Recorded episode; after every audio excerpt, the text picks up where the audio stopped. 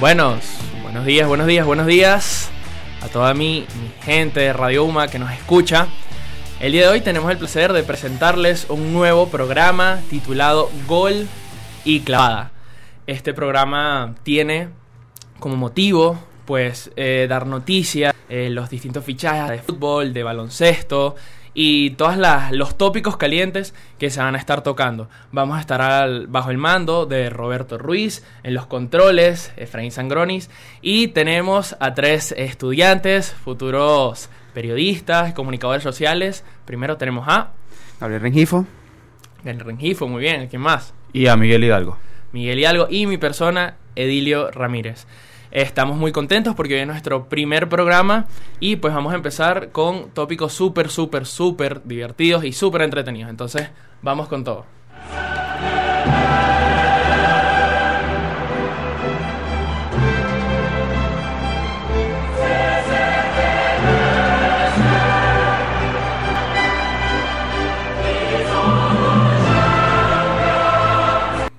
Chicos, qué bonito sonido.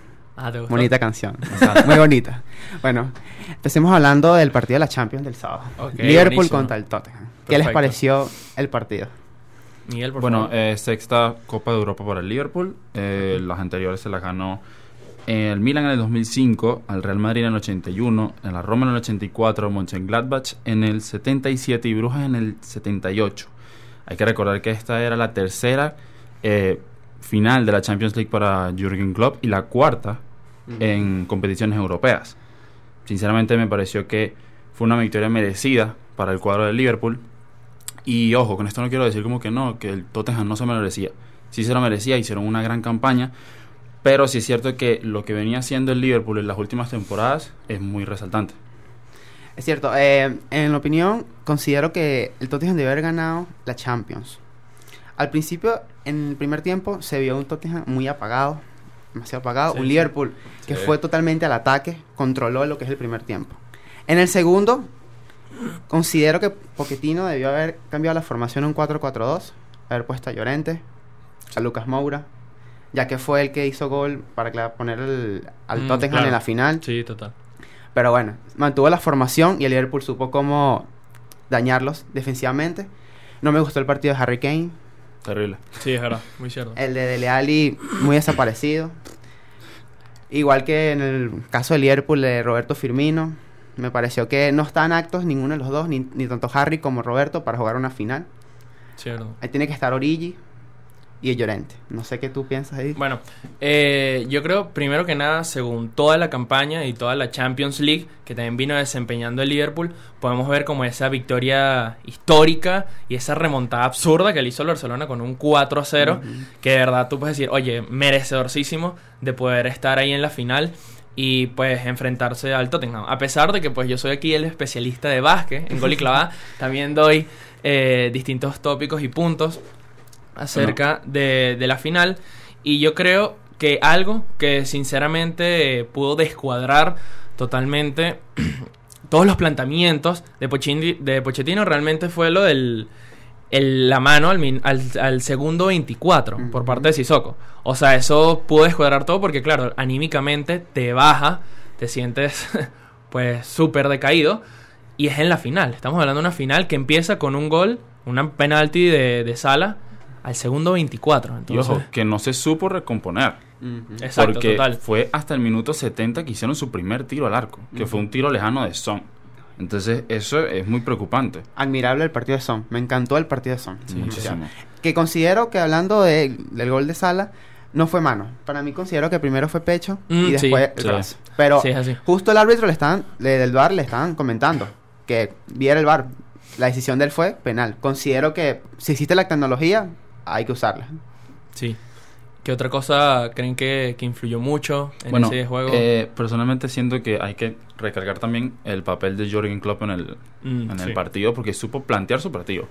Metieron el gol del penalti y dijo, ok, vamos a calmarnos, no vamos a hacer nuestro juego habitual de ir a atacar, atacar, atacar todo rápido, sino que vamos a aguantar. En el segundo tiempo, cuando el Tottenham ya se vio obligado a abrir un poco más los huecos para buscar el gol, fue ahí que llegó el segundo gol del Liverpool. Sí, bueno, yo creo que eh, realmente tal vez no era la final que todo el mundo se esperaba. empezó muy floja, realmente el primer tiempo creo que fue un poco sencillo, falto de, de gracia o de dislumbres, de tal vez de gol o de ataques importantes. Yo creo que, que fue un juego relativamente medio, mm, de verdad no, creo que no hubo grandes emociones, pero eso sí, creo que al final de los minutos 70 aproximadamente fue que todo se empezó, claro, obviamente el desespero por parte del, del Tottenham de poder empatar al Liverpool y pues quedarse con la Champions. Y eso obviamente también devino en el, en el golazo de Origi, Mm. que podemos destacar que él prácticamente jugó únicamente tres juegos de Chutó- toda la Champions chutó League. tres veces. Y chutó tres veces y las tres veces fueron goles. O sea, creo que es algo que hay que recalcar de, de la suerte de- del belga, ¿no? Sí. No, no, claro. También hay que destacar, eh, aparte del partido de Huminson, me encantó el partido de Sissoko. Siento que Sí, la posición donde Pochettino coloca a Sissoko es un mediocampista defensivo. Me encanta. Para mí la mala decisión de, Po- de Pochettino es sacar a Sissoko y poner a Dyer. Para mí, con la formación 4-4-2, podías haber sacado a Wings y colocar a Dyer también, ya que tienen, cumple la misma función que Sissoko. Y haber colocado a Lucas Moura. Lucas Moura tuvo Sí. que haber estado en ese partido. De- desde el principio, ni siquiera el segundo tiempo, desde el principio. Sí, sí. Yo creo que, que es totalmente de, de esa manera.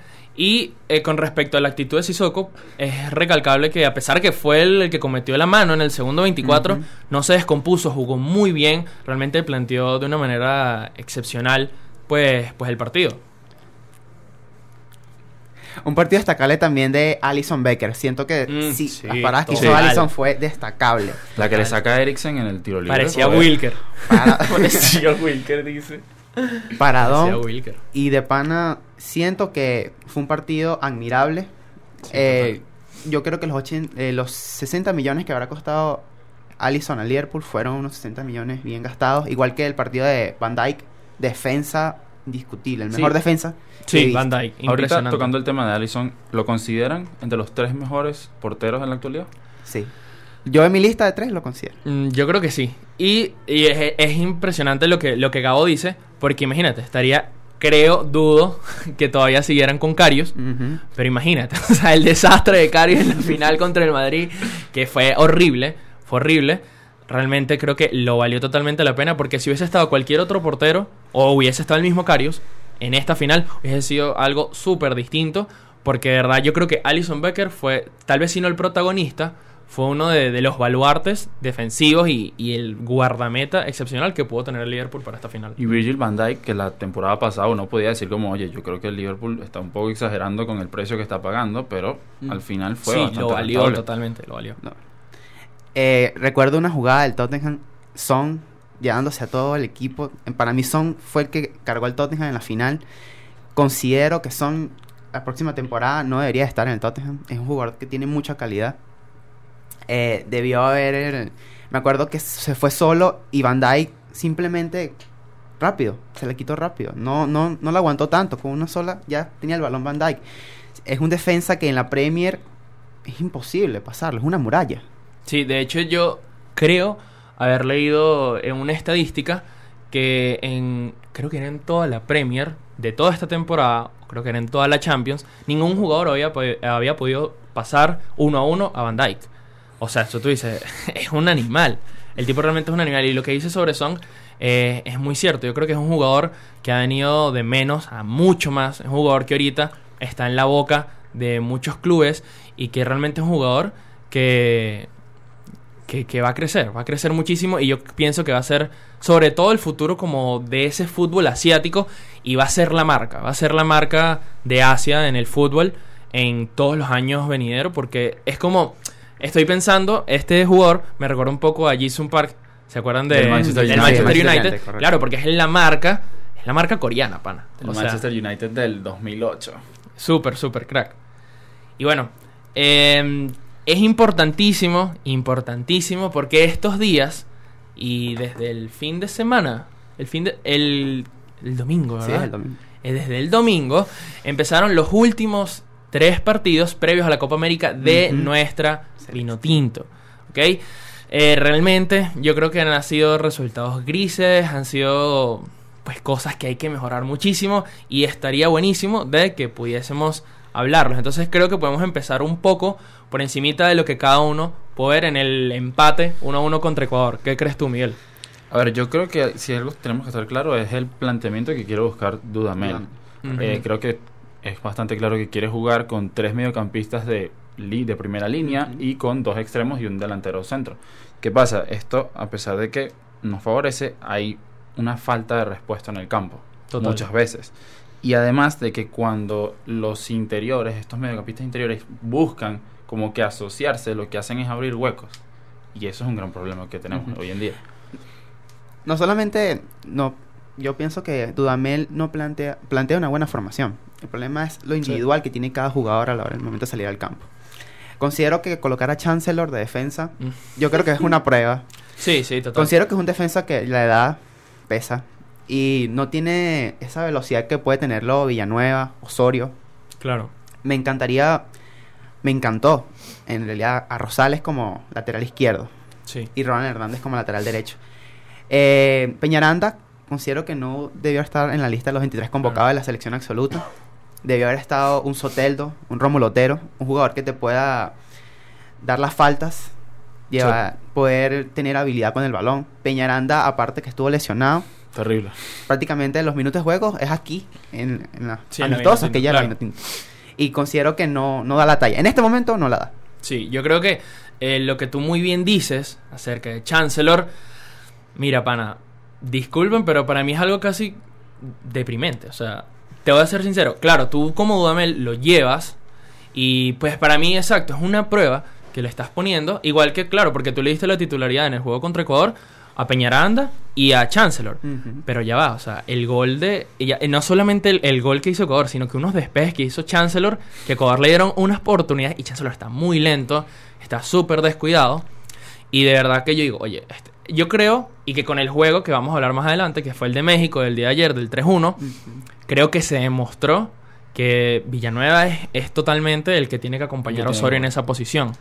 Pero Osorio que ayer tuvo una... Eso es otra cosa. Grande problema. Eso es otra cosa. Horrible. Dos Súper, de, los, de tres goles que encajamos fue por su culpa. Eso, sí, literal. y, y Peñaranda, antes de tocar el tema de, de Osorio, o sea, siento que la, la gente que se quejaba de que por qué lo convocaron y tal, está bien argumentado. O sea, tuvieron un partido en un año y encima ayer el tipo sale y se lesiona a los cinco minutos. Sí, cinco sí, minutos. Peñaranda jugó. Sí, exacto. Jugó prácticamente cinco minutos. Eh, lo poco balón que tocó, bueno, no hizo mayor cosa, anda sin ritmo. Y em, también sabemos que si hay un jugador que oficialmente se declara lesionado antes de la Copa América, puede haber un cambio. Les quiero hacer la pregunta. Si Peñaranda se confirma como un lesionado, ¿a quién traerán ustedes para, para la Vinotinto en esta Copa América? Traería a Jefferson Sotel. Jefferson. Total. No lo pensaría. Sí, yo creo que, Sotel. que es el... Salió una como una estadística que le Ujú. mostraba a Gabriel en la mañana y resulta que él es el mejor regateador de la Liga de Brasil. Brasil, Ujú. imagínate. No, de Sotel. verdad que Soteldo tiene mucha, mucha calidad. ¿Por qué Soteldo, en mi opinión? Considero que Soteldo tiene parecido a las habilidades que puede poseer Rómulo Otero. Te cobra la falta, sabe regatear, ve visión de juego, que es lo que le falta a Venezuela. Cayendo Total. ahora en el tema Eddie, de partido de ayer 3 a 1 contra México, se vio que Venezuela necesita un mediacampista ofensivo, se vio que necesita Total. individualidad. Exacto. Se Sí, vio que Osorio, está bien, partidos amistosos es para corregir errores, pero no puedes hacer eso en una Copa América. Claro. No, No sé. yo, yo creo que a- ayer fue un día preocupante. ¿Por qué? Porque básicamente en la línea defensiva tú tenías, bueno, yo voy a traer a Villanueva para ver si es verdad que, que está por encima de Chancellor. Pero mi baluarte defensivo iba a ser Osorio. Y lo peor fue que el, el de la duda fue Osorio. O sea, salimos todos diciendo, bueno, o sea, ahora qué pasó con Osorio. Ya, esa- ese, ese segundo gol, No, ¿ese ¿fue el segundo o el tercero? el primero, El- no, que no el- lo despejó. Eh, que no lo despejó. El segundo, Hermano, que, que se lo, que este eh, Pizarro, Pizarro le, de- le ganó Le por atrás, pero él está, o sea, sí, él estaba o sea, viendo al cielo, pues. Y encima después pidió súper. offside. Y yo, no, Sí, bro, no, no, no, no, no, offside. sí, algo- Lo habilitaba Rosales y Murillo que estaba atrás. ¿Qué desastre hizo? Sí, a pesar de que Gabo había dicho eh, lo de Rosales y lo de, Ronald y lo de Ronald y lo de Ronald Na- Hernández, yo creo, a mí, a, a mi parecer, al ver a, a Rosales por la banda izquierda, pienso que es algo que tiene que ir adaptándose. O sea, Sí, realmente Rosales se le ve un poco incómodo porque obviamente pues tiene que usar la zurda para cualquier tipo de, de despeje o de centro. Y se le ve un poco incómodo, ¿no? Claro. Ahora estamos viendo que básicamente Venezuela no tiene un... un- Felcher. Sí, bueno, Felcher, Felcher, Felcher, de verdad que no. Rolf es derecho. Él es derecho nato. Es Y- diestro. No y- puedes con la zurda. Y se ha visto en la Copa América pasada que Rolf Fletcher no, en mi opinión, no dio la talla. Sí, es Para verdad. nada. Y ahorita, hablando de esto, me enteré reciente que Rolf Fletcher no entrenó con la selección 10 días porque tiene un desgarre muscular. Y ya vino Pablo Bonilla. Bonilla, sí. Considero que sale Piñaranda debería entrar a Soteldo. Sí, total. total. Y como tú dices, Eddie, es que Rosales se adapte a las zurdas, pero tiene potencial, porque se vio en el partido contra Argentina, en el amistoso, 3 a 0, se vio el Sí, potencial de uf. Rosales, que tiene muy buen El potencial. problema sí, es que eso le va a tomar tiempo. No, claro. No va a ser de un día para otro y que no, y tal, ahora yo soy lateral izquierdo. Claro. Y con el juego de ayer, yo creo que también quedó mm, eh, en evidencia la necesidad de Yángel Herrera. O sea, la verdad que Sí. cuando el juego, cuando sale Yángel, el juego se cae. Ujú. ¿Ok? Y Yángel ha tenido realmente como eh, muy buenas asociaciones. Y a pesar de que México dominó el juego, realmente casi todo el juego, Venezuela tuvo epa, unos dislumbres de asociaciones y de paredes muy buenas. Tuvo una muy buena que trató de definir Juan Pieñor y Sí. la detuvo Orozco. Sí, que fue tremendo muy chute, sí, muy buena. Exacto, fueron buenas asociaciones. Y para mí, y, yo creo que no sé si es algo subjetivo o es un amor platónico, pero a mí me encanta de verdad Sabarino. Mm. O sea, a mí Sabarino me encanta porque aparte Sabarino es un jugador creativo, tiene mucha chispa. Y de verdad para mí cuando Sabarino entra el juego cambia, ofensivamente, claro. A nivel del volver, en las ayudas, y de hecho yo creo que aparte el, el remate ayer de guardado, Sabarino no había vuelto, claro, porque todos los, los defensas estaban prácticamente hacia el otro costado. Pero realmente eh, en, en ofensiva, Sabarino hace un cambio impresionante para la Vino Tinto. También eh, Yángel Herrera, me encanta, tomando tu punto de vista, que es un jugador que te ayuda al ataque y te ayuda en defensa. Sí, sí. Un jugador que sube y baja, un jugador que tiene esa destreza. Por, por ejemplo, Tomás Rincón es un mediocentro defensivo, sí. pero el cuerpo que tiene Tomás Rincón Es impresionante. Es Ayer el bombeo que le hizo un jugador mexicano lo, lo mató. me reí es que en serio, To- Tomás es un tigre. Algo, y algo que a mí me gusta mucho, y claro, eso creo que ha sido parte de la dinámica de- del equipo vino tinto, es el meter cuerpo, el luchar cada balón. Y yo pienso que los baluartes de esa estrategia, pues pudiera ser Tomás Rincón y, y Salomón Rondón. Porque tú le tiras un balón a Salomón y él, oye, en serio, o sea, el nombre de gladiador está muy merecido. O sea, de verdad se pelea y Tomás Rincón se mata.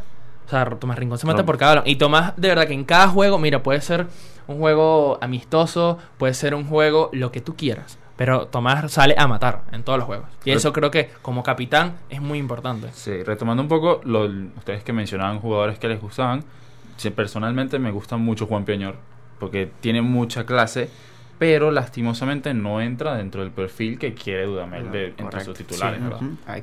Igual que Sotel y Otero. Sotel y Otero es para jugar una formación 4-2-3-1. Sí. Porque tienes a Soteldo en el ofensivo y es totalmente libre. Dudamel siempre apuesta por un 4-3-3. Por eso es que considero que la decisión de Dudamel fue no convocarlo. Pero en estos instantes, Peñaranda no llega a, a poder asistir a la Copa América, no tienes otra opción que convocar a Soteldo o Otero. Porque es lo que el- la- los venezolanos, nosotros pedimos a Soteldo. Queremos Sí, a sí. Soteldo o a Otero, cualquiera de los a dos.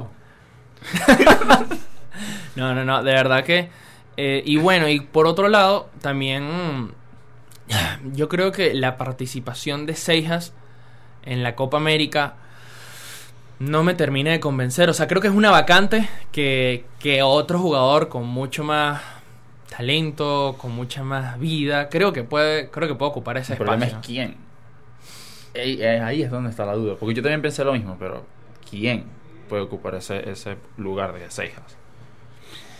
Considero que el de Seijas. No, no le encuentro una vacante. No encuentro Sí. otra vacante. El partido de Joseph Martínez no me gustó. Sí, Considero que él no es para ser un delantero centro como es Salomón Rondón. total. Él es segundo delantero. Tiene, necesita un acompañante. Es para una 4-4-2 más. Ujú. Veo a Joseph que una Sí. 4-3-3. Sí, es que el, el problema táctico de Venezuela, Y es que en ataque la mayoría de las veces se basa, bueno, un balonazo, un balón a Salomón y que bueno, Salomón se mate con todo el mundo. Pero el problema es que tú no puedes hacer eso con Jefferson. Jefferson aparte, que bueno, que es más flaco que un tubo. O sea, de verdad que al- a, nivel de fuerza, o sea, Salomón es mucho más fuerte que, que Jefferson. Y, y el problema radica en eso, de que si tú no creas juego para, para Jefferson, él no va a funcionar, No, por ejemplo, no. como funciona en el Atlanta. Que realmente es una bestia y que pues la Joseph. temporada pasada... Joseph, perdón. Y el Sotelo, mira. Y ¿qué? Y que Joseph, y que Joseph de verdad, eh, bueno, ha hecho una campaña, esta campaña lleva 10 goles en la MLS, está como segundo. En la temporada Perdón. pasada creo que fue el Fue el- goleador de la sí, fue el primero y rompió un récord. Rompió un récord. O sea, de verdad, él es un jugadorazo. Pero en el esquema táctico No de la. Vinotinto, sí, no, No, termina no. de encajar a pesar de sus cualidades. Y en el partido de ayer cambio mi decisión de que debería estar John, John Hurtado. La Sí. Pantera. Debería estar ahí. ¿Por qué? Porque cumple los atributos que puede tener Rondon. Es jugador rápido, tiene mucho cuerpo. Puedes lanzar el balón y él que se mate, como tú me estás comentando, con los defensas. Considero no Aristigueta, aunque la estaba rompiendo en Colombia, Sí, verdad. ya no lo veo como estar en la absoluta. Considero más ahorita a John Hurtado. No sé, ¿ustedes qué dicen? A mí, yo realmente dije, oye, yo quiero ver y me gustaría que también para el juego contra Estados Unidos el día domingo, Aristilleta pudiera haber más tiempo, ¿no? O sea, de verdad viene a hacer una, una buena campaña, un buen, unos buenos juegos con, con el América, el Cali, o sea, de verdad que yo creo que merece tiempo de juego, pero lo que tú dices es muy cierto. Para mí, Jan Hurtado ha sido una bestia y ha demostrado su baluarte, o sea, su, su, su peso, su valor. Yo creo que, que él merece, merece estar igual que me hubiese gustado ver a Sergio Córdoba. También. Me hubiera gustado ver a Sergio Córdoba. ¿Y ustedes qué alineación pondrían para el partido del domingo contra Estados Unidos? El último partido amistoso antes de la Copa América. El problema es que a mí me dejó mucha, pero mucha desconfianza en la defensa. Sí. Me preocupa demasiado. Entonces, yo espero que en la Copa América veamos un, una Vinotinto un poco más retrasada. Si vamos a tener esos problemas defensivos que vamos a Con tener. Brasil deberíamos poner una 4-4-2. Sabiendo cómo Brasil ataca mucho por las bandas. Mm. Teniendo a William, Douglas Costa. Neymar- laterales. Exacto, Marcelo. laterales, bueno, Neymar Marcelo. no porque se lesionó. Se lesionó. Sí. Eh, Alessandro. Tienen también a Marcelo, que es sub y baja. Sí, una bestia. Tiene que ser una 4-4-2. Pero, otra vez recalcando mi pregunta, ¿qué alineación ustedes pondrían para el domingo? De jugadores. Miguel, a ver, ¿qué piensas tú?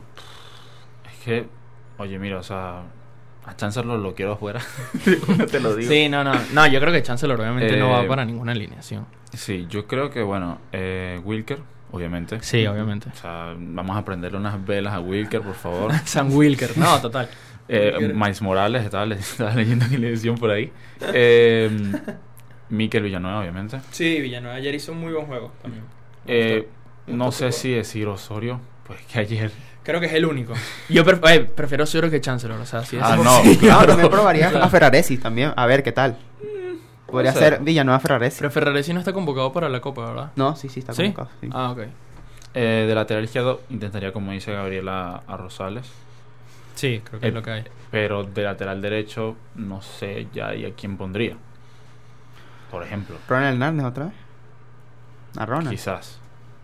Eh, no sé. Es que, es que no me gustó mucho el papel de Venezuela estos últimos dos partidos.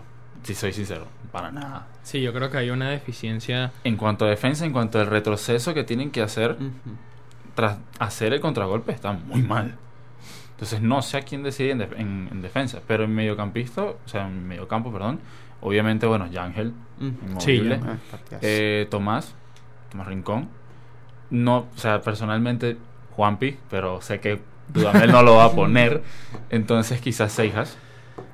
Eh, buscando, como ya dije, la línea de, de tres mediocampistas de primera línea que busca Dudamel. Este, mm, bueno, Salomón, Murillo y quizás Machís.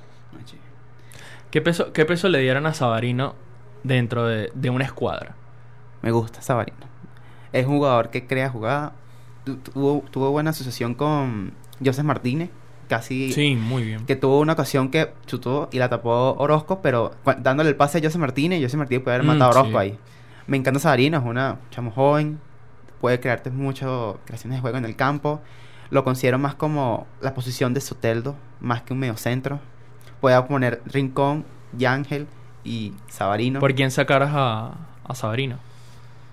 Si tuvieras que poner a Sabarino, o si lo considerarías en tu titularidad, ¿por quién lo O sea, ¿quién, quién estaría fuera?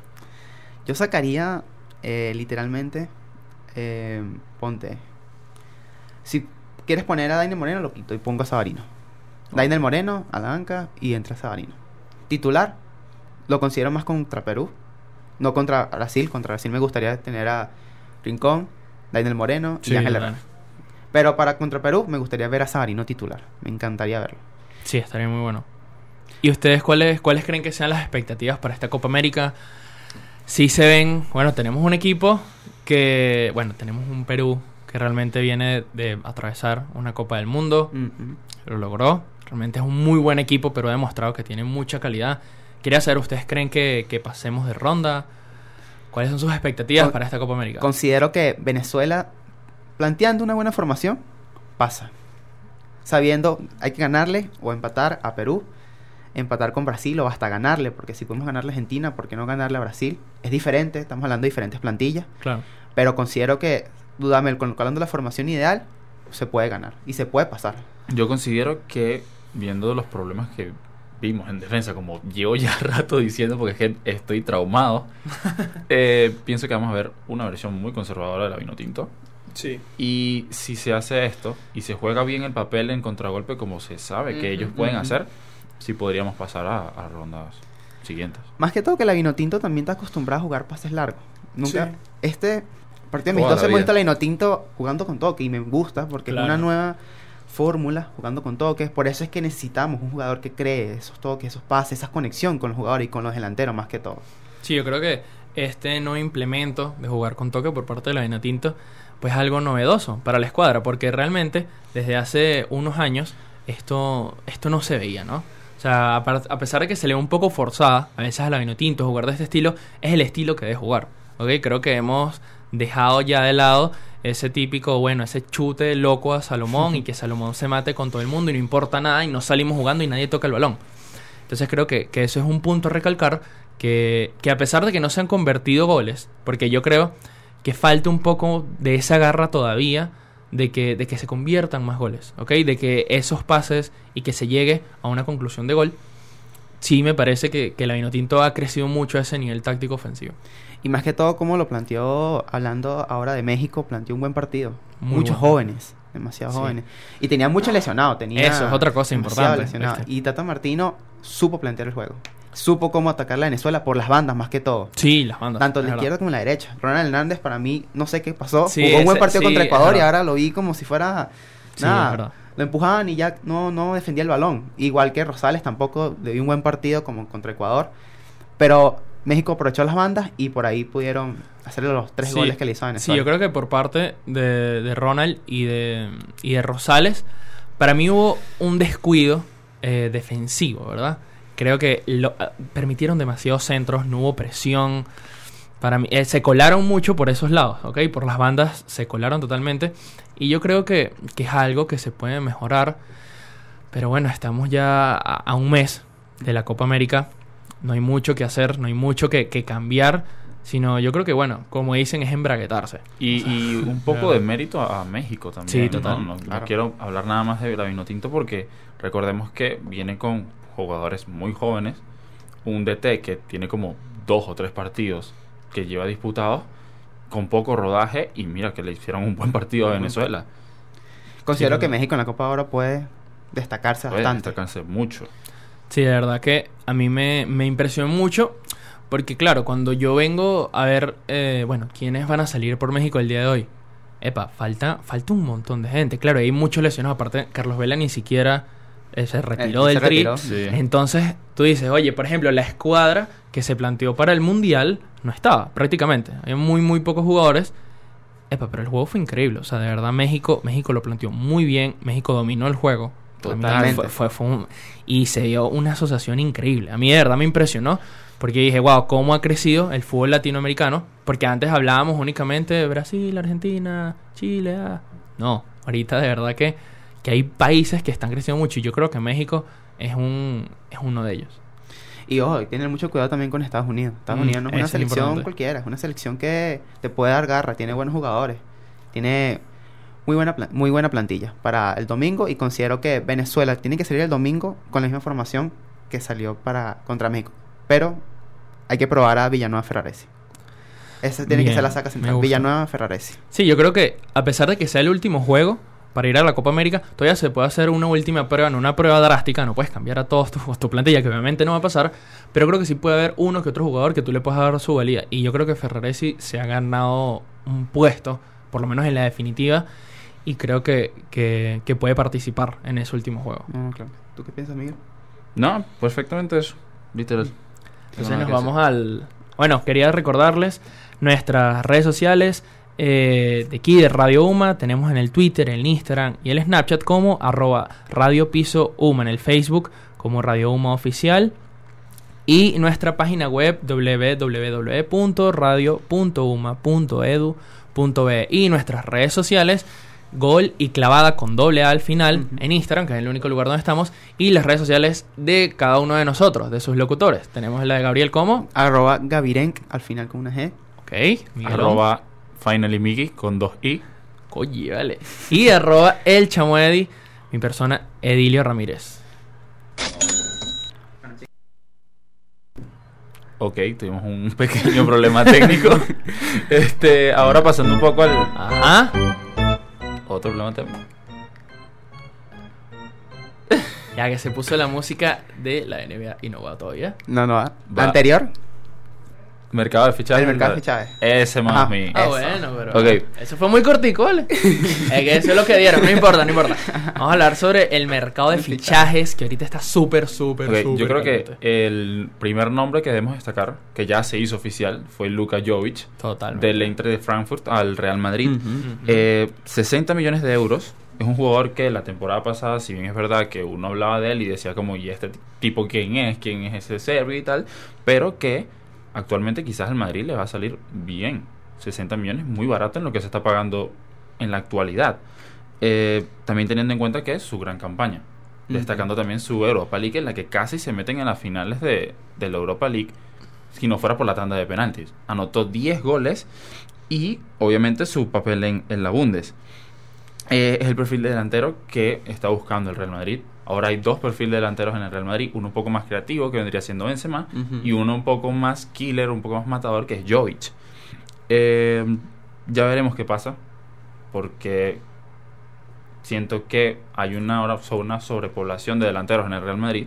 Vuelve Raúl de Tomás, creo que también va a volver Borja Mayoral, Mariano, que el pobrecito no Mariano. tuvo, no tuvo su, su buena oportunidad en el Real Madrid. Ahora Benzema y Jovic. Entonces vamos a ver qué va a pasar. ¿Qué Con- opinas tú? Considero que Jovic le puede quitar la titular a Benzema. Ujú. Es joven, se destaca en la misma posición y tiene es goleador. Simplemente es goleador. ¿No, ¿No creen que pudieran entrar los dos en el, en el once titular? Claro, si Jovic prueba tener este, la valentía y, y la fuerza suficiente para ser titular en Real Madrid. No, yo lo veo con un 4-3-3 que hace Zidane y con Jovic de delantera. No, es que son dos que, que buscan los goles y es muy probable Mm, que coloquen a los dos arriba. Puedes ponerme, ponte, un Benzema y un Mariano, que Mariano no es tanto subir al área. Pero Benzema es área totalmente, busca centros, es hacer goles. Por eso considero que la titular con Jovic va a ser eh, con Hazard si se llega a concretar ese fichaje. Jovic y Chilling. no sabemos el, el del extremo derecho porque Gareth Bale creo que se va o, o ¿Quién? lo Gareth Bale. Ah, ¿El Gareth galés? Bale. Eh, sí, en teoría se va a ir. Eso es lo bueno, toda la afición lo pide. Personalmente no siento que debería de irse. Porque Gareth Bale, si bien es verdad que se la vive lesionado el pobre, parece que es de cristal. Oye, Di o sea, es un sí, Di María total, o Robin en su etapa en el Madrid. total. Pero, ah, bueno, aquí tocando un poco el tema de Robin, sinceramente yo pienso que también tiene que ver el cuerpo médico del Real Madrid ahí. No puede ser que un jugador se te la pase lesionando. Y llegó, Sí, creo que en la temporada 2015 se lesionó Cristiano, Modric, Bale, todo el mundo. Sí, es verdad. Pero bueno, este sí, yo creo que se va a ir. Eh, aquí un poco para los que no conocen a Luka Jovic, este, se pueden ubicar un poco en un perfil de delantero con quien él mismo se, se identifica un poco que es Radamel Falcao. Mm. Él es un. Un delantero un poco, no, no tan alto, pero que a pesar de eso va muy bien arriba. Y su envergadura física sobre todo. Sí, yo creo que con respecto a Jovic y Benzema, que es lo que planteaba Miguel, yo creo que me voy un poco también por el lado de, de la opinión de Gabo, porque para mí son, sí, son, no se complementarían. Me explico. Creo que son más, como son jugadores similares, y vamos al punto. O sea, es un chamo que está creciendo, es un chamo que está ahorita en, en ese auge de, de, oye, de calidad y que va a ser una futura estrella de la liga. Eso para mí no queda duda. Y que pues Benzema va para abajo. Lastimosamente, bueno, ya ni siquiera está obviamente, ni siquiera es convocado por Francia. Bueno, claro, tienes a alguien como Mbappé y a. Griezmann, que son unas bestias. Pero para mí Benzema va, va en caída y sencillamente Jovic está acá porque es el futuro. Es el futuro del Madrid y correcto. si no es esta temporada es la próxima, pero Benzema, Benzema va a ir perdiendo obviamente su posición. Chicos, y hablando ahora del tema, caemos ahora del Barça, me tiene la cabeza loca sabiendo que ahora me enteré que un rumor que el Atlético Madrid busca a Nelson Semedo, el lateral derecho que es el recambio de eh, Sergi Roberto. ¿Por qué vender a Semedo? No entiendo, si aún puedes sacarle provecho a ese jugador. En vez del Barça debería fijarse más en el reemplazo de Jordi Alba, Sí, un reemplazo de Jordi Alba, que puede ser eh, Juanir Firpol, el lateral izquierdo del Real Betis, que suena Mm. mucho para el Barcelona. Frankie de Jong, maravillosa compra, me encanta. Puede ser que suena para el Barça. De Ligt. Aunque hablando de Delic, recientemente a Delic le queda esta semana decisiva para decidir su futuro. O es el Paris Saint Germain o es el Barcelona. El Barcelona. Yo lo veo más para el Barcelona. Para el Barcelona, claro. Recambio totalmente de Piqué. Un Una- recambio increíble. Es necesario. Y una pregunta rapidita, express, acerca del Barcelona, ya que estamos hablando de este tópico. ¿Qué les parece la nueva camisa del Barcelona? Es ¿Les horrible. gusta? A mí no me gustó. No, no me gustó, no me gustó. Yo creo, yo creo que se siente como una copia de, de Croacia. De Croacia. Rakitic como que se apoderó totalmente de- del Es Barça. horrible. Y un delantero que hay que buscar urgente, porque Suárez ya la edad le Le pesa. afecta. ¿Usted qué delantero podría comprar el Barcelona para el recambio a Suárez? Oh, cuidado, no cuidado, puede quitar la titular. Algo, algo que aquí esto, los aficionados del Barça me van a matar, pero yo algo que le decía a Gabo ayer es que tras el, el teatrico que montó Griezmann el año pasado, yo no lo ficho. No, no. Yo le digo que se vaya a buscar otro equipo. Sí, es verdad. Con lo de la decisión de Griezmann y tal, como que si este fuera aquí, LeBron James, mira, Claro. no, pues vete. Claro, claro. Pero claro, es verdad. ¿A quién te vas a fichar? Yo pondría, no sé, me gustaría ver a un Mertens de ahí en el, El- Barcelona. El problema que le veo a Mertens es que ya tiene 30 años. Claro. Sí, yo, yo pienso que si. Mertens, si Mertens viene, sería por un precio módico. De verdad no... Si es así, entonces Sí, es un muy claro, buen por cambio. supuesto. Pero lo que tú dijiste, lo que tú me decías ayer, Rodrigo del Valencia, Valencia. sería un muy buen recambio. Tiene un futuro muy brillante y es joven. Es joven, correcto. Y, no, y el Valencia no te lo va a clavar aquí a 100 millones. Cuidado, puede ser. No creo. No creo. Aunque Guatén fue un- para mí el peor sesión que tuvo que haber hecho el Barça. Para mí que lo hizo por obligación. Sí, es verdad que, que, que Kevin Prince está en el Barça. Sí, por sesión. La con- yo lo considero que fue una mala sesión para el Barcelona. No hizo gol, no tuvo comunicación con la plantilla. Nada más lo hicieron porque, bueno, tenemos que buscar un recambio por si acaso Suárez se puede lesionar. Cosa Claro. que no pasó, sino al final de temporada fue que Suárez tuvo esa lesión en la, en la rodilla y tuvo que ir, no jugó los últimos partidos y ahorita está para su selección Ahora, Uruguay. eh, eh, retomando un poco el tema de, obviamente, lo que estamos hablando del Barça, Coutinho. ¿Qué opinas de...? Porque se dice que lo van a vender. Considero que Valverde no supo colocar a Coutinho en una buena formación. Coutinho es un medio centro ofensivo.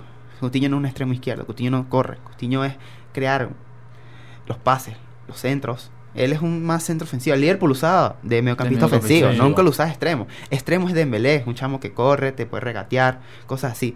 Para mí, una vender a Coutinho es perder... Bueno, no, no tanto perder, sino no aprovechar al jugador. No Claro. lo aprovecharon como debió ser. Y ponte, puedes comprar de extremo izquierdo, en un ejemplo, eh, no sé, por poner un nombre, coloca Insigne. Podemos colocar a Lorenzo Insigne Uy. del Napoli. Por poner un nombre. Coño, puedes poner, cambiar la formación del Barcelona a un 4-2-3-1. no sé, pues colocando a dos tanques que tienes a Arturo Vidal, que hizo una temporada magnífica, Sí, a Sergio Busquets, Coutinho, Messi y Dembélé. Y arriba Suárez.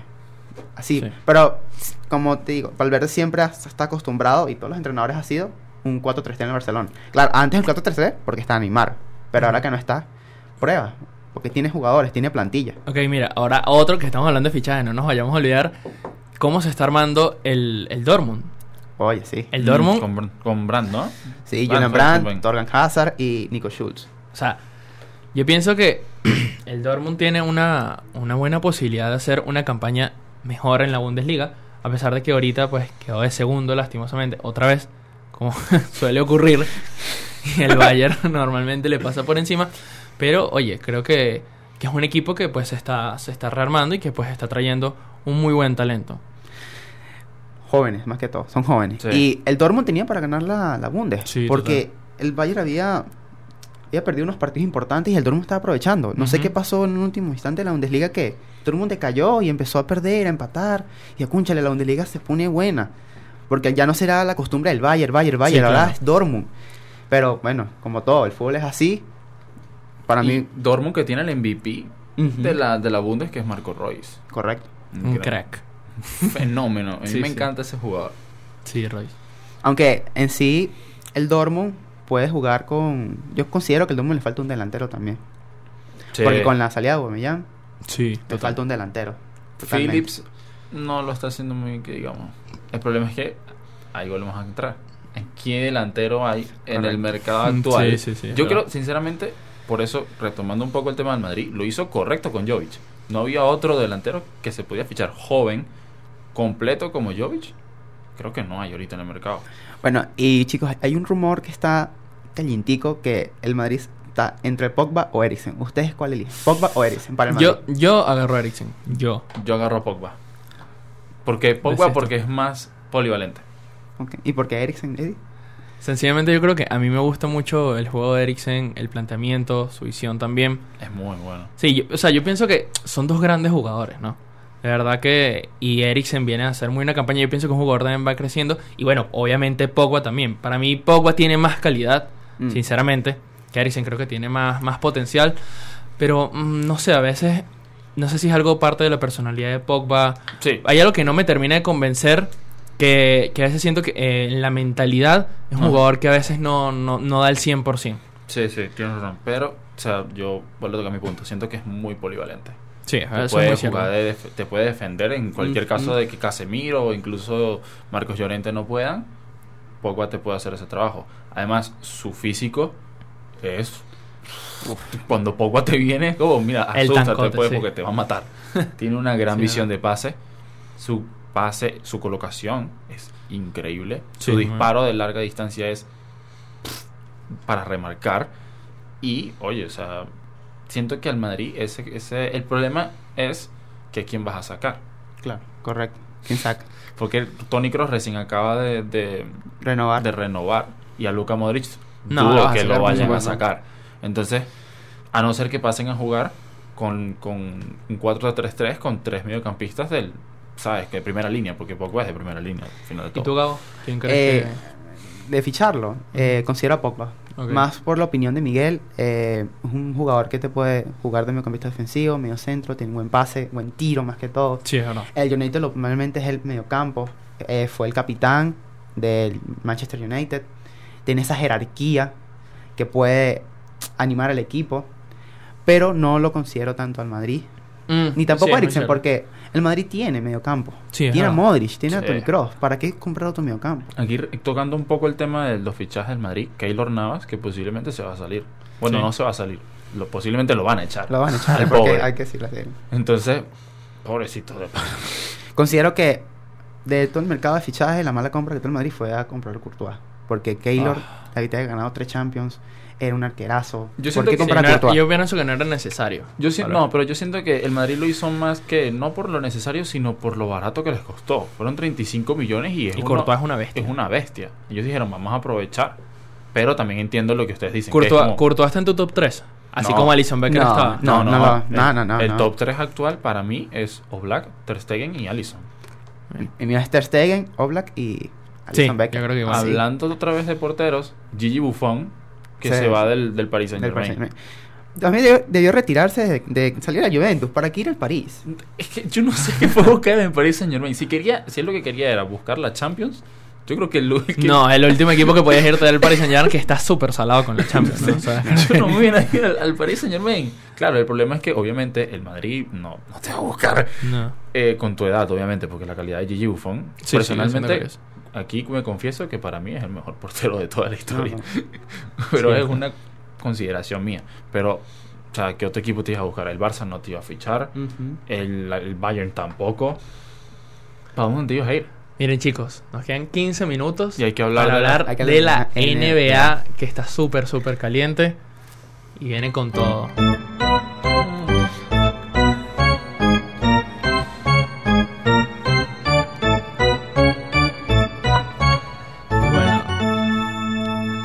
NBA. Ok, yo creo que todos, todo el mundo, antes de que comenzara esta serie final entre los Toronto Raptors y los Golden State Warriors, todo el mundo decía, esto va a ser una barrida, qué triste. Oye, yo veía más a Box ahí metido. Bueno, yo-. Epa, y esto ha sido, esto ha sido algo súper sorpresivo. La serie la tenemos 2 a 1 a favor de los Toronto Toronto. Raptors y ganando ayer en casa de los Warriors. Pero claro, también hay que tener en cuenta de que esto también eh, se, ve, se ve como causado por las lesiones de los jugadores tan importantes que es Kevin Durant y Clay Thompson ayer. Y, Clay Thompson- y aparte de eso, también Kevon Looney, que vendría siendo tu, tu pivot titular, también se lesionó de la clavícula. Entonces ayer, claro, se planteó un juego, pero imagínate, claro, estás en casa, en el Oracle Arena, estás en Oakland, estás en tu hogar, epa, y perdiste. El juego quedó 100, 121, An- Antes de 109. tocar algo así. eso, te quería preguntar, Edilio, ¿no sientes que es un poco como karmático?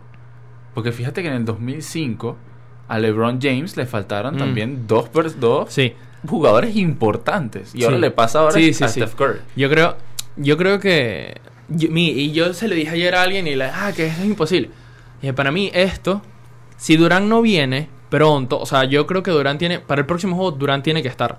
Sí o sí, porque si no, esto se puede caer totalmente.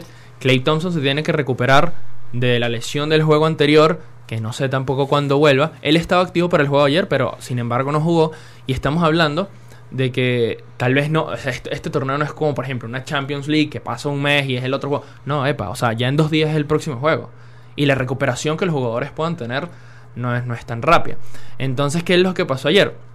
Se planteó un juego donde aparte la banca de los Golden State, mm, o sea, básicamente ha sido, ha sido muy pobre en toda la temporada porque tienes a jugadores como Igual y Livingston que son los únicos que te pueden hacer algo ofensivamente bien, Decente. regular, sí. Y el problema es que no tiene. Al contrario de, por ejemplo, en la temporada pasada o en la temporada antepasada, donde tenías jugadores como, como West, como Nick Young, como Jabal McGee, que ahora que está en, el, en el- en los los Lakers, Lakers. Está con Lakers. Y oye, son jugadores que te hacen falta. Entonces, ¿qué pasa? Te faltan todos estos jugadores y tienes como baluarte ofensivo únicamente a, a Curry. Y ayer fue lamentable que tú te pones a ver. Y el segundo jugador con más puntos, los Golden State, si no me equivoco, fue este Draymond Green. Y Draymond Green, que a pesar de que es un jugador que obviamente te hace siempre tus triple dobles y es una bestia. O sea, Draymond Green ayer te hizo. Déjame buscarlo. La cantidad de puntos. Draymond Green ayer anotó 17 puntos. ¿Cuántos rebotes? 7 rebotes y 4 asistencias. No fue la triple escena que él suele hacer. Pero, por ejemplo, tenemos un Curry que hizo 47 puntos el día de ayer. Partidazo que se Curry, Curry jugó un partidazo. ¿Y qué es lo que pasa? Que a pesar de eso, Curry ha sido muy bien marcado en el primero. Y es increíble porque Curry es súper bien marcado porque normalmente le ponen. Viene Curry, al ser un jugador que no es tan tan rápido y que se desmarca a todo el mundo, siempre usan con la cortina. Mm. Entonces lo tiene marcado Van Vliet, que Van Vliet lo, lo ha marcado espectacular. Y viene a un jugador súper defensivo como Gasol, que es una bestia, y normalmente se le mete en una doble marca cuando le montan la cortina. Entonces, Curry, a pesar de que se ha visto limitado, Curry ha hecho lo que le ha dado la gana, prácticamente. Ha jugado muy, muy bien. Es un jugadorazo. Y tomando tu punto de vista, considero también que el Toronto le ha planteado un buen partido a Golden. Porque si estamos acostumbrados a que después todo el tiempo era Golden, pues, Golden gana, como tú dijiste. En la temporada regular sabía que Golden podía ser campeón de la NBA, pero Sí. Toronto ha jugado estos tres partidos increíbles. Sí, sí, ha jugado muy, muy Kawhi bien. Leonard jugó increíble. Marc Gasol me encanta. Y más que todo, eh, eh, Patrick Yankan, el morenito. Siakam, sí. Es, El morenito. es demasiado. Juega Sí. muy bien. Sí, tenemos que destacar que Siakam viene de la G League, es decir, de la Liga de Desarrollo. Mm. Y este año es un jugador que se empieza a dar a conocer. Y Siakam, epa, ha sido un baluarte ofensivo tanto como defensivo por parte de los Toronto. Algo que no se esperaba al inicio de la temporada. Y eso ha ayudado muchísimo. Y que en estos, por ejemplo, en el primer juego, el, el que destacó fue él. ¿Ok? Y el que destacó fue Siakam, más que Leonard. Y también en el juego de ayer, que fue algo muy, muy importante, es que Lowry, Kyle Lowry, que había estado totalmente apagado, Mm. había tenido un juego. em, vamos a buscarlos. Tengo acá. Lowry en el primer juego había anotado únicamente 7 puntos. 7 Siete. puntos, 7 puntos. O sea, algo que, de verdad, en el próximo te había anotado 13 nada más. Cuando estamos hablando de un jugador All-Star. Y el día de ayer metió, si no me equivoco, 25, 23 puntos. Con una gran cantidad de asistencias. Él, tuvo 9 asistencias y 23 puntos. O sea, de verdad que se destacó el día de ayer. Y esto también fue muy importante. El día de ayer despertaron. Yo pienso que ayer Toronto lo hizo todo perfecto. Siakam metió 18 puntos. Kawhi tuvo 30 puntos. Margasol con unos impresionantes 17 puntos. Kyle Lowry 23. Danny Green con 18. Que es el, el artillero histórico de, de los Spurs. De Que ahora está con, Toronto. con Toronto. De verdad que yo creo que, que eso ha ayudado a que, a que Toronto siga adelante. Y lo vuelvo a repetir, si los Golden State Warriors no se ponen las pilas en ese sentido, y si no se le, si no, si no vuelve eh, Clay o si no vuelve Durán para el próximo juego, para mí, si, se, si la serie se llega a poner 3-1, esto se puede sentenciar. Y puede ganar Toronto Raptors, que yo creo que es lo último que la gente podía pensar a principio de temporada. ¿Y tú quisieras que ganara, Eddie? ¿Toronto o No, yo- mira, yo sinceramente, yo te voy a ser muy, muy sincero.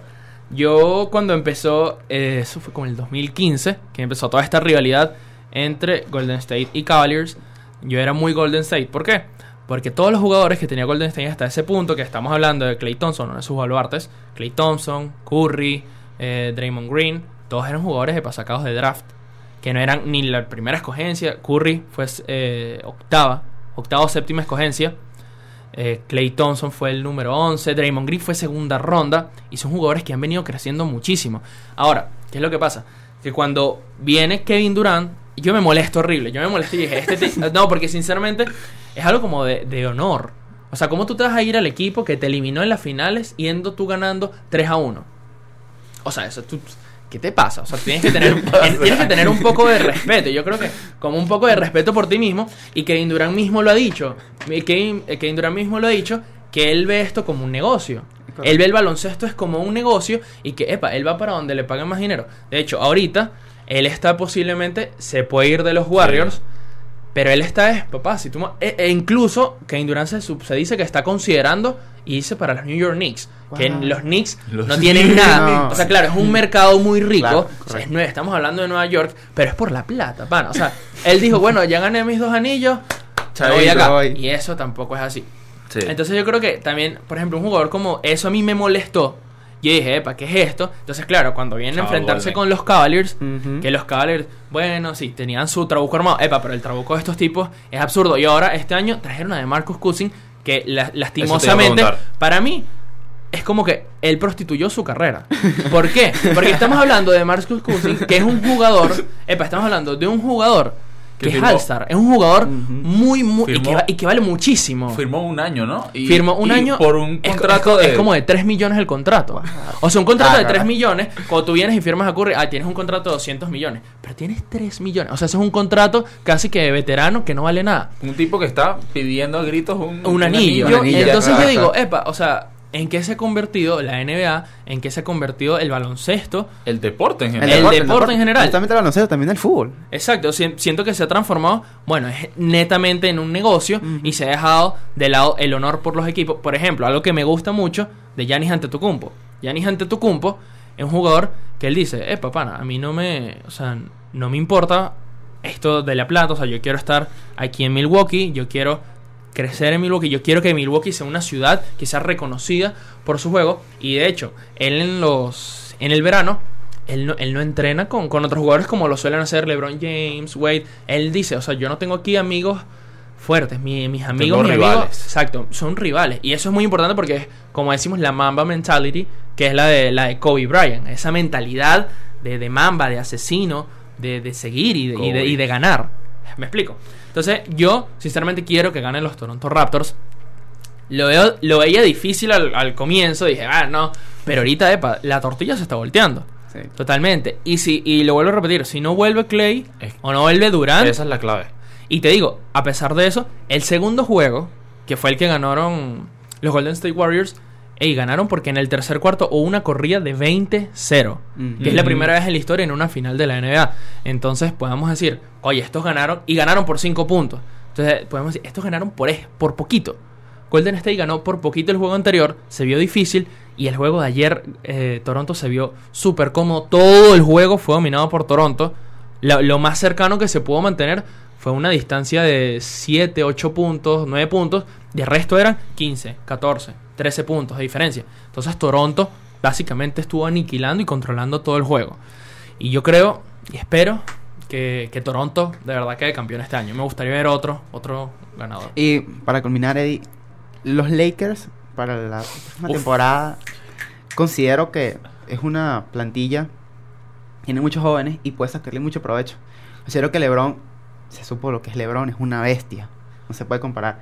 Pero yo creo que ya es momento de que LeBron le dé ese, ese espacio al joven que pueden ir para destacarse. Porque Lakers contrató a LeBron, creo que más por dinero, porque Le- LeBron se puede quedar en los Cavaliers, donde estaba antes. Sí, yo creo que lo que pasa, lo que pasa con la contratación de LeBron realmente es que, mira, yo estoy prácticamente de retirada, yo quiero mi plata, o sea, quiero estar en un lugar bien. ¿qué, qué vas a hacer tú en Cleveland? Por Dios, la gente no va de viaje, la gente, la gente no va de vacaciones a Cleveland. La gente dónde va de vacaciones? A Los Ángeles, la gente va a California, la playa, y ese es un mercado súper rico. Entonces imagínate, LeBron, obviamente no me voy a quedar en Ohio, me voy para California, me voy a Los Ángeles, estoy en un equipo súper emblemático. ¿Y qué es lo que hace LeBron? LeBron está en calidad de líder. ¿Ok? Y a pesar de eso, hey, LeBron tuvo una temporada de 27 puntos, 8 rebotes y 8 asistencias, promediando. Eso es increíble. Y todavía LeBron Casi es impresionante. doble. Claro, pero el problema es que, por ejemplo, LeBron en defensa, el LeBron no te, LeBron mete la pierna. Tú como que, oye, o sea, Actualmente, claro, antes- estamos hablando, antes. estamos hablando en la actualidad. LeBron es un jugador que pues ya está viejo, tú no le puedes pedir más. Y los Lakers pues se han venido rearmando un poco. Ahorita traen a Frank Vogel y tienes a Jason Kidd también como, como asistente. No es una no es una un coach staff malo, realmente que puedas traer mejores, sí, pero eh, hay un gran problema con la directiva que pues Magic Johnson pues sencillamente renunció a su cargo. Él había renunciado a su cargo y oye, quedó al final eh, Rob Pelinka que todo el mundo lo odia porque él ha sido súper sucio. Él ha sido súper sucio con... No, ha sido súper sucio en, en los... En los Corrupto. en- no, no, no. Ha sido súper sucio en los contratos verbales Ok. que Ah, se tienen ok. con los otros jugadores, que se tienen eh, con las directivas de los otros equipos. Realmente Rob Pelinka no, no ha sido serio. Entonces los equipos no quieren nada con, Peli- con, con los Lakers. Y por ejemplo, fue muy, muy triste y fue algo que aminoró totalmente, ya para cerrar el programa el día de hoy, el problema del año pasado para cambiar, bueno, de este año, para cambiar a Anthony Davis por prácticamente nueve jugadores de los Lakers. Mm. Y eso fue una noticia que Rob Pelinka habló directamente, y bueno, y Magic Johnson también, con el, el general manager de, de Pelicans. Y, y ellos dijeron, Epa, esto no puede salir al aire. Nadie puede enterarse de esto, porque se enteran de esto, se cae todo. ¿Qué pasó? Todo el mundo se enteró. La plantilla de los Lakers se vino abajo. Porque imagínate moralmente. Pana, tú estás cambiando nueve jugadores de los cuales estamos hablando. Está Alonso Ball. Ingram, Kuzma, Hart. O sea, todo tu futuro por Anthony Davis, que a pesar de ser un jugadorazo y que yo creo que lo vale, es un jugador que se le vive lesionado. Mm. Un jugador que tiene muchos problemas de lesión, pero es una bestia igual. Pero eso no pudo haber salido a la luz, ¿ok? Espero que el año que viene los Lakers de verdad hagan un, buen papel. Yo pienso que los Lakers pueden, sí van a entrar a playoffs, de verdad que lo considero. Y ahorita que ganaron milagrosamente el pick 4 del draft, lo cual era, era bastante complicado porque se estimaba que ellos pudieran agarrar hasta el pick 11. Era lo más, lo más eh, prometido ahí, que tú decías, oye, ellos pueden tener este pick, pero no, ganaron el 4 milagrosamente. Se puede estar entre Colliver y Cam Reddish, que pueden ser los futuros Lakers, que son muchachos de suma calidad. Y bueno, y si viene Sion Williamson a la NBA. Entonces yo creo que con esto podemos, podemos cerrar.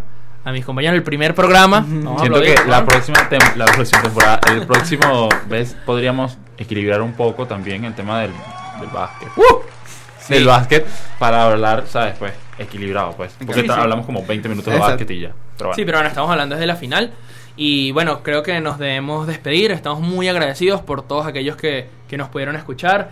Eh, no. por Efraín Sangronis en, en la maquinita. También por, por Roberto Ruiz, que estamos al mando de ella. Y, y pues nosotros aquí, eh, sus servidores, que, lo, que les traemos este, este programa. Bueno, para, con las redes sociales, como por Twitter, Instagram y Snapchat, está como arroba Radio Uma. Por Facebook está como Radio Uma Oficial. Por Tuning Radio como Radio Uma. Y por SoundCloud por Radio Uma. En las redes sociales de mi compañero Eddie. Eh, pues acuérdense, mis redes sociales de Edilio Ramírez son el Chamo Edi por Instagram. Búsquenme por ahí, no busquen ni Facebook ni nada. de eso. Ok. Igual que Edilio, eh, no me busque por Facebook ni nada. Yo soy Miguel Hidalgo. El Facebook es un, es un mundo que murió. el Facebook ya. murió. Este, yo soy arroba finallymiki con dos i. A mí sí me pueden buscar por Facebook, pero no quiero. El viejo. Mejor búsquenme por Instagram como arroba Gaviren. Y recuerden el programa Goli Clavada por Instagram, Goli Clavada con 2A. Exacto, entonces síganos y para cerrar les quería decir que poco a poco con los programas vamos a ir teniendo sorteos, vamos a traer también invitados, entonces tienen que estar activos, ¿ok? Con las notificaciones y con lo que vayamos a decir en el programa. Entonces, hasta luego, muchas gracias. Gracias.